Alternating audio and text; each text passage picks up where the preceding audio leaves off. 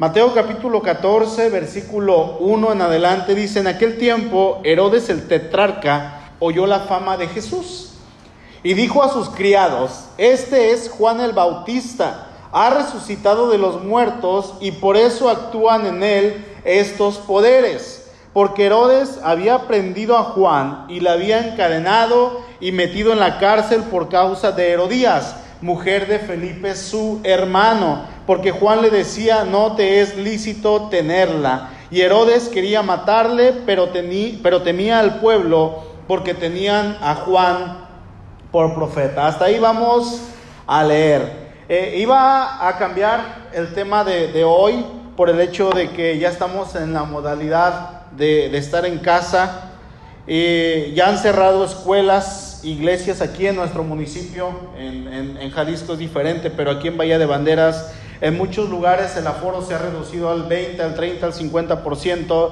Se han hecho ya algunos comentarios que la hotelería va a bajar también. El, personal de la hotelería lo van a estar descansando, algunos los van a despedir. Y bueno, con todo esto, hermanos, nos, vamos a seguir dando cuenta que como seres humanos somos vulnerables, ¿verdad? Somos vulnerables, que no podemos decir que estamos seguros en nuestra vida, no, porque nos damos cuenta que en todo tiempo vamos a depender del Señor, en todo tiempo nuestras manos, nuestra vida está en las manos de Dios. Y como estudiábamos el domingo pasado, quien tuvo la oportunidad de, escuchar eh, la predicación de este último domingo, si hay algo que tenemos seguro es la muerte. Esa va a llegar tarde o temprano, a veces más temprano que tarde. Ahora, la pregunta es, ¿qué es lo que hay que hacer mientras llegue ese momento? Sea en un mes, sea en una semana, sea en un año, en una década o dentro de 50 años. ¿Qué es lo que hay que hacer como creyentes, como cristianos? Bueno, lo más importante que tenemos que hacer, amados hermanos ahí en casa, los poquitos presentes aquí hoy, es hacer la voluntad de nuestro Dios. Es hacer lo que Dios quiere que hagamos y esta, déjenme decirles que se tiene que hacer en cualquier lugar en donde nosotros estemos, sea en el trabajo, sea en la calle, ahorita que a lo mejor algunos sí se están quedando en casa, a manera que puedan hacerlo con los vecinos, con la familia o en la iglesia, ¿verdad? Ahora, por el hecho de tener que hacer lo que Dios nos manda, esto en muchas ocasiones va a causarnos que vengan algunas consecuencias que de alguna manera no siempre nos van a gustar, que no siempre van a ser agradables para nosotros, ¿verdad? Pero algo debemos tener en cuenta y es que mientras estemos haciendo la voluntad de nuestro Dios, nuestra vida va a estar segura en sus manos, aunque eso no implique seguridad hablando humanamente como nosotros lo llegamos a pensar, ¿verdad? Es simplemente cumplir con lo que Dios me ha mandado que yo tengo que hacer. Amén. No los escuchamos ahí en casa. Amén. Bueno, ¿cuáles podrían ser entonces algunas de las adversidades que podemos experimentar como cristianos? Pueden ser varias, fíjense.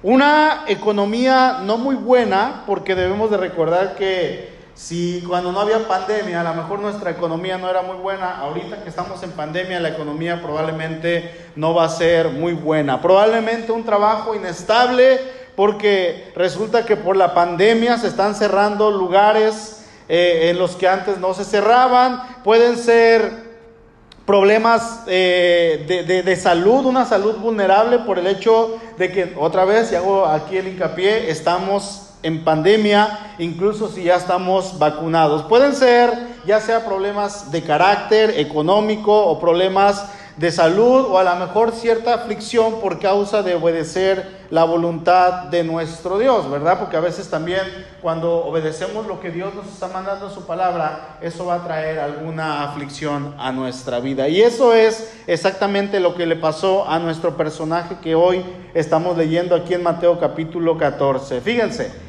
Juan el Bautista es un personaje sumamente importante en la historia de Israel.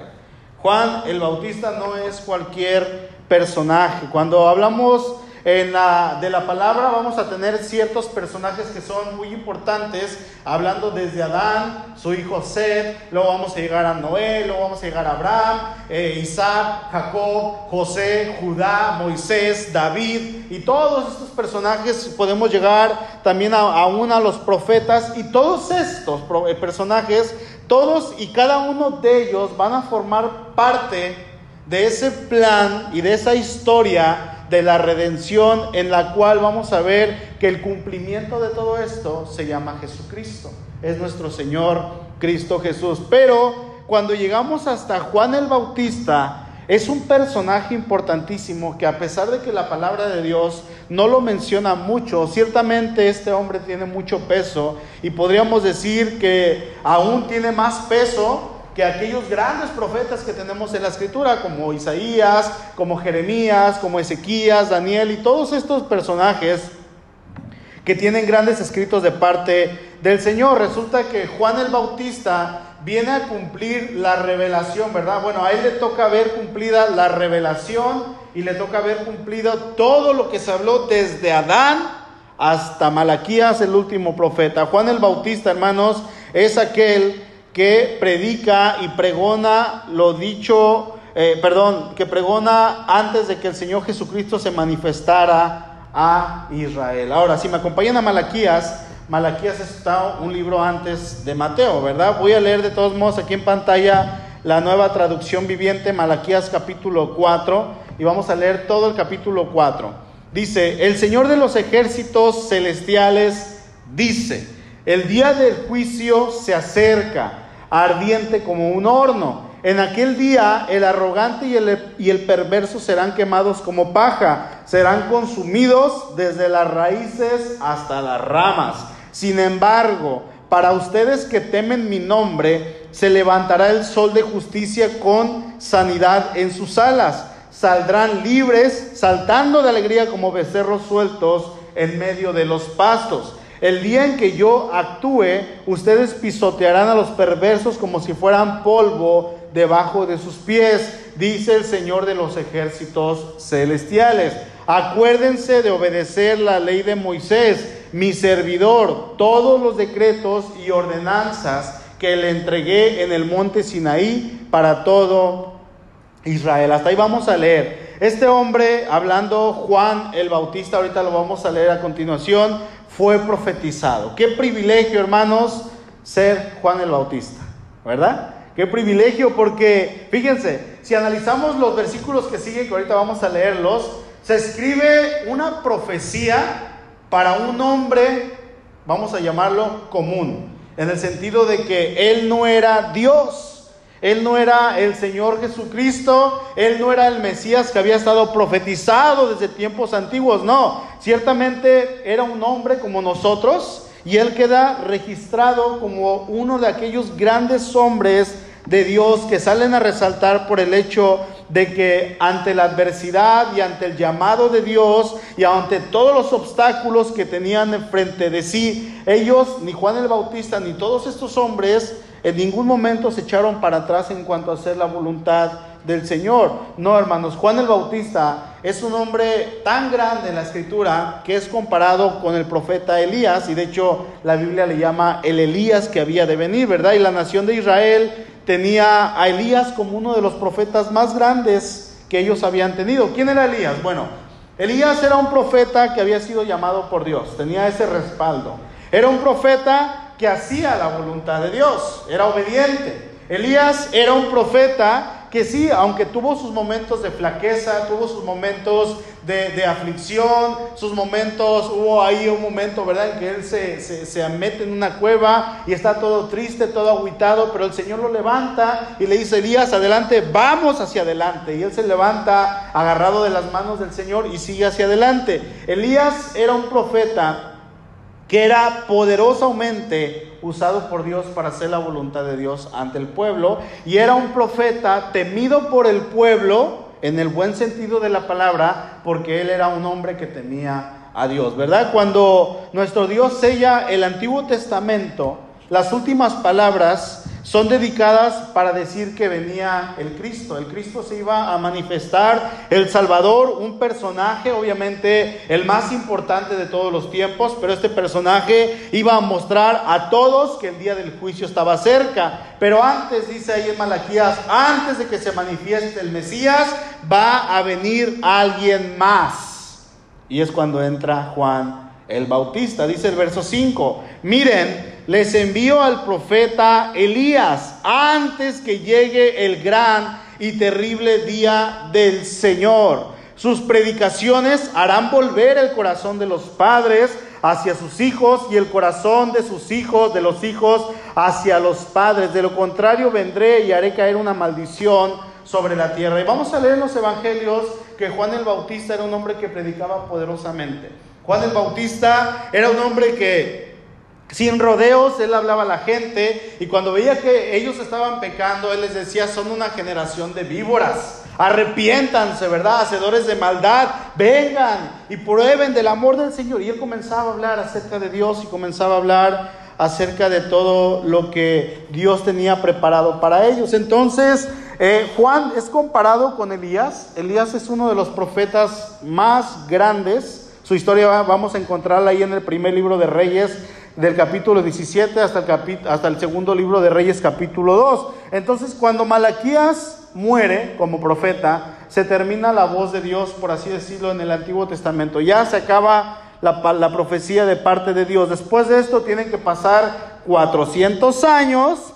Después de que Malaquías predicara, iba a venir ahora sí nuevamente la profecía al pueblo de Israel y esta iba a comenzar con un hombre llamado Juan el Bautista. Este hombre se encarga de preparar los corazones del pueblo para Jesús, le prepara los corazones del pueblo a Jesús y él comienza a exhortar a todas estas personas para que se arrepienta de sus pecados. Esto obviamente iba a traer paz, iba a traer unidad sobre los que no querían arrepentirse. Entonces vamos a encontrar en los evangelios multitudes y multitudes que literalmente venían a Juan para ser bautizados en el río por él, ¿verdad? El bautismo era simplemente un símbolo de arrepentimiento. Ellos cuando se bautizaban estaban diciendo, yo me arrepiento de aquello que estoy haciendo. Entonces el pueblo escuchaba el mensaje de Juan y eran confrontados con su pecado y ellos se arrepentían y de esta manera ellos declaraban sus pecados a Dios. Así es que cuando Jesús llega, el camino de los corazones ya estaba listo. Es como cuando decimos aquí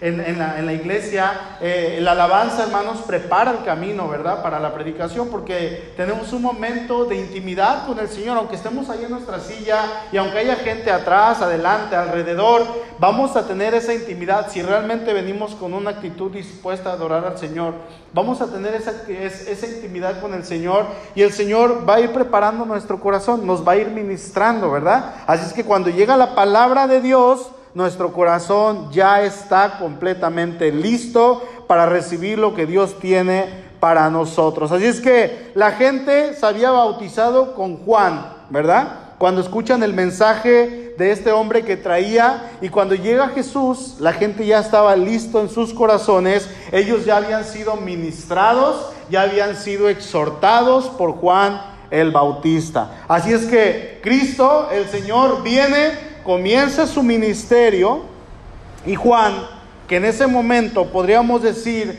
era el más popular del pueblo, porque todo el pueblo lo conocía, todo el país conocía a Juan el Bautista. Ahora cuando Jesús se manifiesta, resulta que Juan pasa a segundo término. ¿Qué pasó con Juan? Ahora el que importa es Cristo Jesús. Y no porque Cristo le haya robado su popularidad o algo así, no, no, no pasó a segundo plano porque el Señor le haya robado las ovejas, no. Juan entendía perfectamente que su llamado, aún desde antes de nacer, hermanos, y de ahí en adelante, era anunciar al, al Mesías que era de Cristo. De hecho, Juan mismo dice ahí en, Juan capítulo 3, verso 30, es necesario que Él crezca, que Él sea visto, pero que yo mengüe. La nueva traducción viviente, fíjense cómo lo traduce, dice, Él debe tener cada vez más importancia y yo, ¿qué dice? Menos. Ese debería ser el pensamiento de todo cristiano, ¿sí? Ciertamente ahora que eh, el Señor comienza a anunciar su ministerio, Juan comienza a tener menos importancia. La pregunta aquí es, ¿qué pasó con Juan el Bautista? ¿Qué pasó con él? Bueno, este hombre, después de que el Señor es manifestado a Israel como el Mesías, como aquel que Juan dice, Él es el que los bautizará en Espíritu Santo y fuego, es aquel al cual yo no soy digno de agacharme y amarrar la ojeta o, el cordón de su calzado, es aquel de quien estaba escrito. Cuando una vez que Juan entiende, bueno, ve que Cristo se manifiesta, eh, Juan continúa haciendo su labor. Él, él, no se apaga, él no se va y dice, pues ya me quitaron la gente, ya me quitaron la chamba. No, porque ese era su trabajo. Así es que él sigue compartiendo este mensaje del Mesías, él sigue compartiendo este mensaje acerca del arrepentimiento de los pecados y en esa tarea, en ese compartir ese mensaje, resulta que a Juan le toca compartirle a un hombre llamado Herodes. Un hombre perverso que por el hecho de que cuando Juan le estaba predicando acerca de lo que estaba haciendo, le estaba exhortando, resulta que Herodes era un hombre poderoso y lo que hace este hombre con su poder simplemente es deshacerse de este hombre para que no le moleste más. Vamos al verso 1 del capítulo 14 de Mateo, por favor. Ahí en casa agarren su Biblia, hermanos. Eh, y, si están apuntando, apunten ustedes como si estuvieran aquí en el templo. ¿Ok? Dice el verso 1. En aquel tiempo, Herodes el tetrarca oyó la fama de Jesús y dijo a sus criados, este es Juan el Bautista ha resucitado de los muertos y por eso actúan en él estos poderes. Aquí eh, Herodes ya había asesinado a Juan, le había quitado la vida por el hecho tan simple de que cuando él fue confrontado en su pecado, a él no le agradó y resulta que el pecado, obviamente, cuando nosotros estamos viviendo en él y llega alguien y nos confronta, nos va a ofender. ¿verdad? Porque el Evangelio es ofensivo en sí para una persona que está viviendo en pecado. Cuando una persona es confrontada en su pecado, eso obviamente no va a agradar absolutamente en nada. Así es que el Evangelio es palabra pura, es santo, es palabra de Dios que confronta el pecado o confronta al pecador y nosotros como esos seres contaminados por el pecado, cuando lo recibimos, obviamente tuvo que haber reacciones. En el caso de los que creemos en Cristo, que decimos que Cristo es nuestro Señor, nosotros lo aceptamos. Pero la otra opción que podemos tomar es simplemente rechazarlo. Simplemente decir, yo no quiero ese mensaje. En el caso de Herodes, este hombre le rechazó, este hombre quería matar a Juan, pero no se animaba, dice el versículo 3, porque Herodes había prendido a Juan y le había encadenado y metido en la cárcel por causa de Herodías, mujer de Felipe, su hermano. Porque Juan le decía, no te es lícito tenerla. Y Herodes quería matarla, pero temía al pueblo porque tenían a Juan por profeta.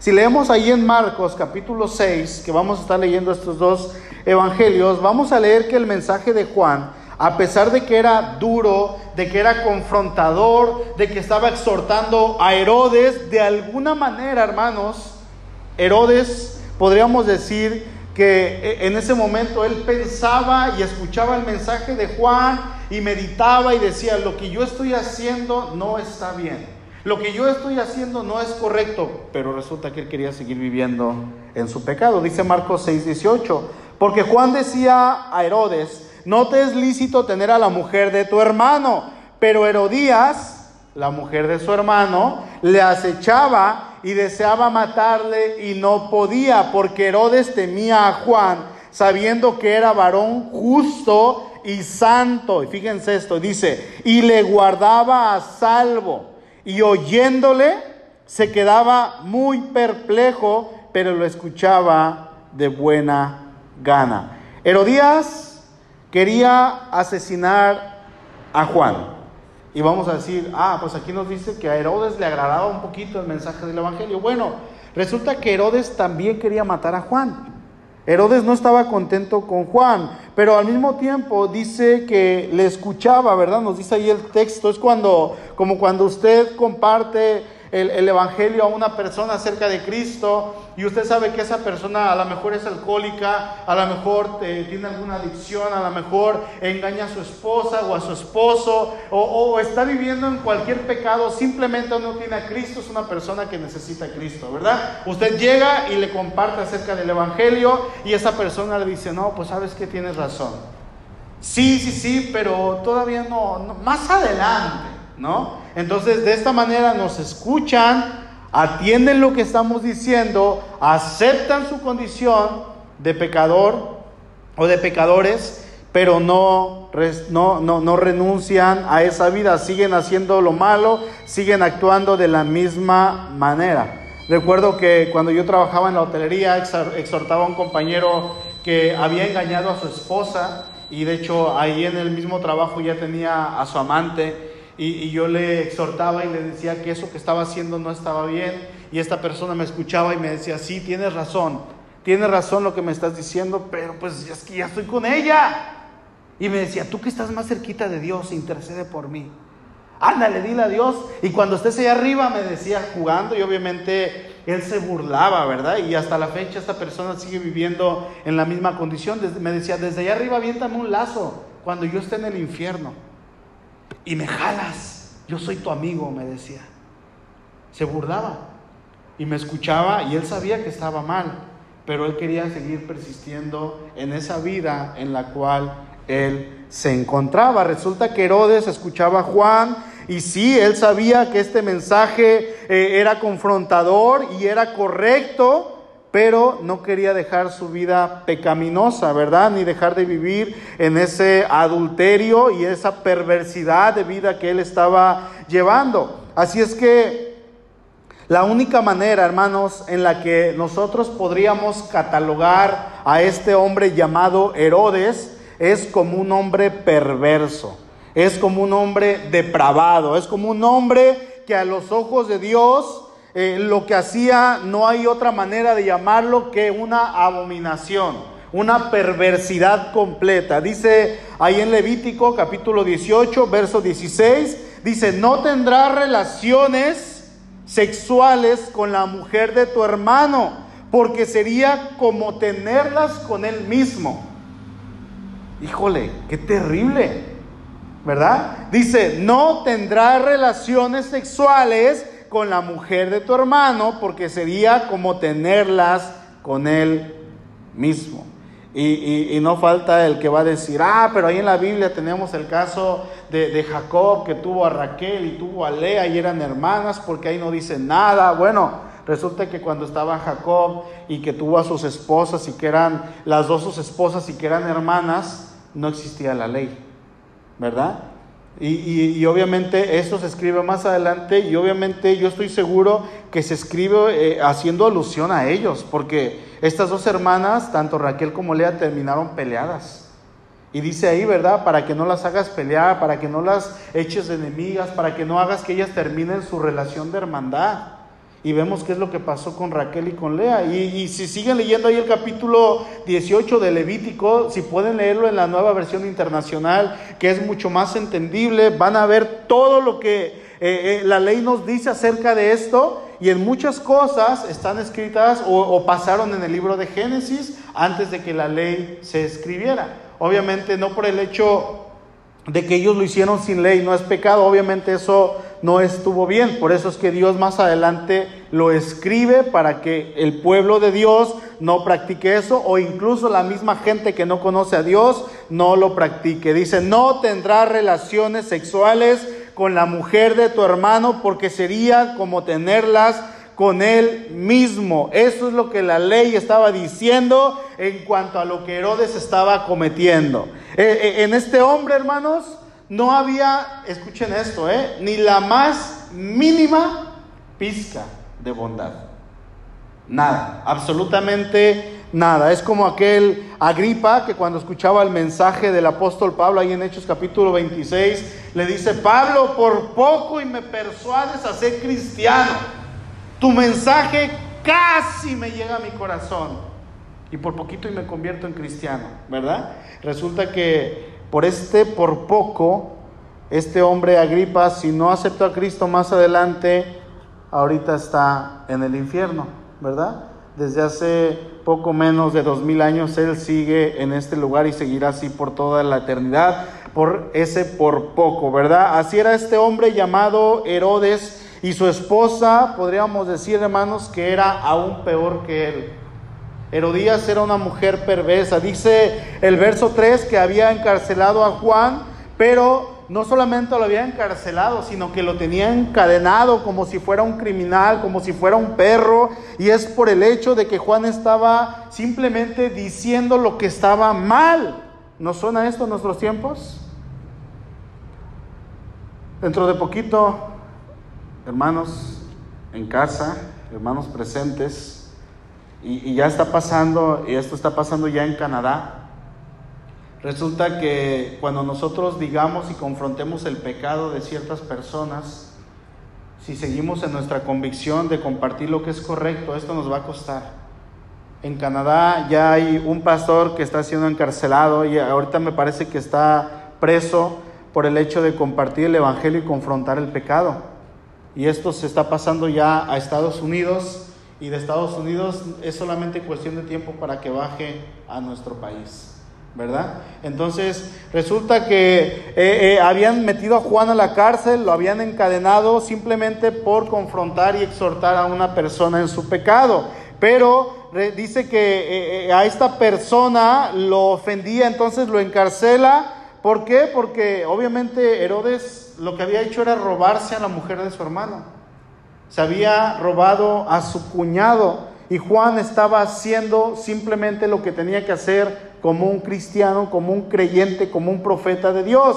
Aquí, hermanos, lo importante es que esto no era algo secreto, porque todo el pueblo lo sabía, probablemente toda la ciudad sabía que Herodes había metido con su cuñada y se la había llevado a vivir a su casa y la tenía como su mujer. Aquí el punto es que nadie, absolutamente nadie en el pueblo, se atrevía a confrontar a Herodes. ¿Por qué? Porque sabían que si confrontaban al rey, simplemente pues lo que les iba a pasar era cuello, ¿verdad? Era que les quitaran la vida. Pero Juan estuvo dispuesto a ir ante la adversidad, a hacer lo que tenía que hacer sin importar las consecuencias que vinieran más adelante. Dice el verso 6, pero cuando se celebraba el cumpleaños de Herodes, la hija de Herodías danzó en medio y agradó a Herodes por lo cual éste le prometió con juramento darle todo lo que pidiese. Ahí en Marcos capítulo 6 dice el verso 22, danzó y agradó a Herodes y a los que estaban con él a la mesa. Y el rey dijo a la muchacha, pídeme lo que quieras y yo te lo daré. Y le juró, todo lo que me pidas te daré, hasta la mitad de mi reino. Hermanos, si analizamos a esta familia, como dicen en nuestra sociedad, ¿verdad? Eran unas fichitas. Eran, híjole, especiales todos ellos. Herodes se había juntado con su cuñada. Herodes tenía la fama de ser un hombre cruel, era un asesino. ¿Sí? Herodes era un hombre ambicioso. Ahora, por el otro lado tenemos a Herodías, esta mujer en su odio y en su afán de seguir pecando con su cuñado, ella quiere matar a un hombre inocente, a Juan. Ahora, tenemos también por el otro lado a la hija, Herodías, que probablemente eh, dice la historia que esta muchachita se llamaba Salomé. ¿Sí? Salomé es la hija de Herodías y que probablemente era hija de Felipe, el hermano de Herodes. O sea, esta chica comienza a danzar delante de su tío Herodes, pero hermanos, no fue una danza inocente. No fue una danza bonita en la cual el pueblo dijera y el rey, qué bonito, bravo, mira qué bonito baila tu sobrina. No, fue una danza erótica. Una danza que excitó al rey y a todos los que estaban presentes. ¿sí? Dicen algunos historiadores que eh, esta danza de esta mujer era tan sensual que dejó a todos boquiabiertos. Cuando el rey la mira y la manera en que ella está danzando, el rey le dice, pídeme todo lo que quieras y yo te lo voy a dar. Esta chica, hermanos, esta muchacha causó, fíjense, que su tío la mirara de una manera inmoral. Ella causó que su tío la mirara de una manera inmoral y no solamente él, sino todos los que estaban ahí. Yo quiero que tan solo ahí en su lugar, en su sillón, en el comedor o en el cuarto donde ustedes estén, imaginen la manera en que esta chica, esta jovencita está bailando a tal grado de que el hombre, este hombre perverso, le dice, cuando ella termina de danzar, pídeme todo lo que quieras y yo te lo voy a dar. Lo que estamos mirando aquí es la maldad en su máxima expresión. Es depravadez total, cero temor de Dios. Dice el verso 8 de Mateo 14, ella instruida primero por su madre, dijo, dame aquí en un plato la cabeza de Juan el Bautista. Entonces el rey se entristeció, pero a causa del juramento y de los que estaban con él a la mesa, mandó que se la diesen y ordenó decapitar a Juan en la cárcel y fue traída su cabeza en un plato y dada a la muchacha y ella la presentó a su madre. Entonces llegaron sus discípulos y tomaron el cuerpo y lo enterraron y fueron y dieron las nuevas a Jesús. Tenemos algunos aspectos aquí, antes de concluir. Ya estamos terminando. Quiero comenzar, por así decirlo, de menos a más, o, de lo menos importante a lo más importante, o quiero comenzar de lo, de lo más pecaminoso a lo santo, ¿sí? Son cinco aspectos rapiditos. En primer lugar, tenemos a Salomé. ¿Quién era Salomé? La hija de Herodías, ¿verdad? No, no, no sabemos exactamente si era sobrina, sobrina eh, directa de Herodes, o sea, o sea, hija de Felipe. Pero esta mujer, si me ayudas ahí en pantalla, Willy, no sé si está ella, eh, Salomé, hija de Herodías, una jovencita, se deja influenciar por su madre. Eh, y baila eróticamente ante su tío a tal grado de que su tío eh, a manera perversa, él tiene una excitación, probablemente es lo que pasó, y él le promete a su eh, sobrina darle todo lo que ella quisiera, ¿verdad? Ahora, dicen, estaba viendo una persona que estaba comentando algo acerca de Salomé y decía, Salomé fue una víctima de su madre. Yo creo que no. Salomé tenía la enseñanza perversa de su madre y ella ya estaba actuando de esta manera. Aunque ella fue influenciada por su madre de esta manera, eso no justifica lo que ella hizo, este pecado de inmoralidad, ¿verdad? En segundo lugar, tenemos a Herodes, un hombre perverso que era manipulado fácilmente por esta otra mujer perversa, Herodías, ¿sí? Y eh, eh, este hombre era ya un pecador de primera, ¿sí? Era ya, eh, su vida era pecado tras pecado tras pecado, solamente digamos que al pecado que él ya tenía agregó más pecado. Así es que él se deja influenciar por esta mujer y comete este pecado de asesinato, yo quiero decirlo con seguridad, una vez más, porque este hombre de ser el rey y un hombre perverso probablemente había cometido más homicidios anteriormente. En tercer lugar, tenemos a Herodías, una mujer que deja a su esposo con tal de irse ahora a vivir con otro hombre, pero no era cualquier hombre, resulta que era su cuñado. Dicen por ahí, ¿verdad? Habiendo, bueno, lo, he escuchado en nuestros tiempos, obviamente en aquel tiempo no, pero habiendo 7.500 millones de habitantes, ¿por qué te fuiste con la única persona que tenías prohibido irte? Esto fue lo que hizo ella. Se fue teniendo todo el mundo entero, se fue con la única persona que tenía prohibido irse, con su cuñado. Y esta mujer cuando es confrontado, eh, confrontada en su pecado, lo que ella hace eh, es tratar de asesinar a Juan, tratar de quitarle la vida de muchas maneras, pero Herodes, a pesar de que también quería matar a Juan, él lo estaba protegiendo al mismo tiempo. Así es que cuando ella ve la oportunidad le dice a su hija, ve y danza. Ella fue capaz, hermanos, de, ¿cómo se dice?, de entregar a su propia hija la sensualidad inmoral para, para obtener lo que ella quería, porque ella sabía cómo funcionaba el corazón de Herodes. Ella sabía cómo funcionaba la mente, porque ella dijo, pues si se quedó conmigo, que soy su cuñada, y me deseó a mí, ¿cómo no va a desear a mi hija cuando ella baile? Así es que a través de esto y de esto que ella va a hacer, yo voy a obtener la cabeza de Juan el Bautista. Así es que a través de Salomé, ella manda decapitar a Juan, el profeta más grande de todos los tiempos. En cuarto lugar, vamos a encontrar ya por el otro lado a un hombre justo, ¿sí? Santo, que hacía la voluntad de Dios. ¿Quién era?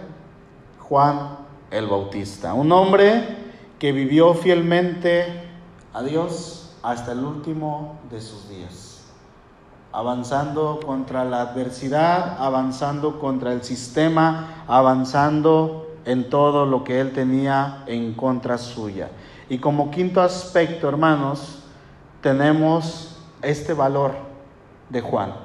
Quiero resaltar el valor de Juan, que a pesar de saber esas consecuencias, a él no le interesó y él decidió hacer lo correcto, no importando hasta dónde esto lo iba a llevar. Sabemos el final, Juan muerto, y al parecer Herodes, Herodías y Salomé terminaron saliéndose con la suya, pero aquí lo que importa es que ellos, al persistir en su pecado, ellos no iban a burlarse de Dios. Ellos no iban a salir triunfantes. Hermanos, Dios es el juez de toda la tierra y es Él el que pagará a cada uno según sus obras. Hoy en día, casi dos mil años, seguimos leyendo esta historia y vemos el actuar de estas tres personas y el mal que ellos causaron, pero aquí lo que resalta en esta historia es la actitud de Juan el Bautista. ¿Sí? Que a pesar de todo, este hombre se mantuvo firme y fiel hasta el final. ¿Qué es lo que vamos a hacer, hermanos? Día a día estamos luchando contra mil y una cosas, mil y un cosas, perdón, y es realmente difícil y cada día más y más se complica el ser fieles al Señor. Y cada día la sociedad se está pervirtiendo más, cada día la sociedad se hace más mala, cada día están legislando y aprobando leyes que van en contra de los principios eternos de Dios. ¿Verdad? Estamos ya en los últimos tiempos, estamos viendo que Cristo ya viene o que probablemente Él nos llame antes a nosotros. Lo que aquí importa, hermanos, realmente es que Cristo ha, ha prometido estar con nosotros todos los días. ¿Cómo nos vamos a mantener en medio de esta generación dentro de la cual no solamente es la adversidad en contra de la santidad de los hijos de Dios, sino también tenemos como adverso la enfermedad, malas rachas económicas, las caídas que tenemos personales todos los días y vamos a ver más y más cosas cada día que están en contra de nosotros y que van pasando y que van avanzando y nosotros tenemos que cada día ir haciendo esa brecha y avanzando hacia adelante, ¿verdad? La situación está peor. ¿Cómo vamos a avanzar en esta generación? Bueno, lo que nos debe dar esa convicción es tener ese mismo pensamiento que tuvo Juan el Bautista, este profeta que cuando él conoció al Señor, era su primo según la carne, ¿verdad? Pero no se había manifestado. Y probablemente Juan convivió con él mucho tiempo, crecieron juntos.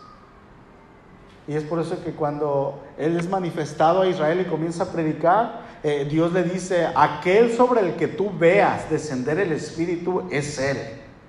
Y no preguntes, no, eras tú mi primo y nunca lo supe. No preguntes, es tu Señor, ¿verdad?